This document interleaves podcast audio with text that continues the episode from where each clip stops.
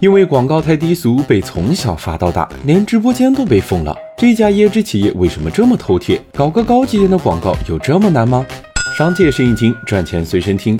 椰树椰汁的广告为什么这么俗？椰树的老板王光兴自己都说了，广告的品味和内涵并不重要，因为广告的最终目的是为了拉动销售。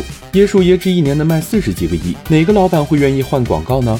椰树的广告既不是为了说服用户，也不是宣传产品质量，只是为了让用户对椰汁有一个记忆点，就像可口可乐和百事可乐找明星代言一样，都是为了形成记忆关联。如果椰树真要拍一个高级广告，在满屏幕的广告里，恐怕早就找不到了。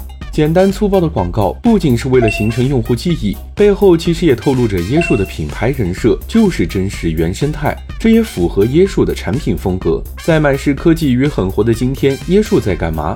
就像他们瓶身上写的：“用新鲜椰子肉鲜榨，不用椰浆，不加生精当生榨骗人。”那些简单粗暴的广告吸引的是流量，无添加和鲜榨才是它真正的卖点。所以，如果可以的话，希望我们能够对产品多一点较真，而不是只盯着椰树的广告是否低俗。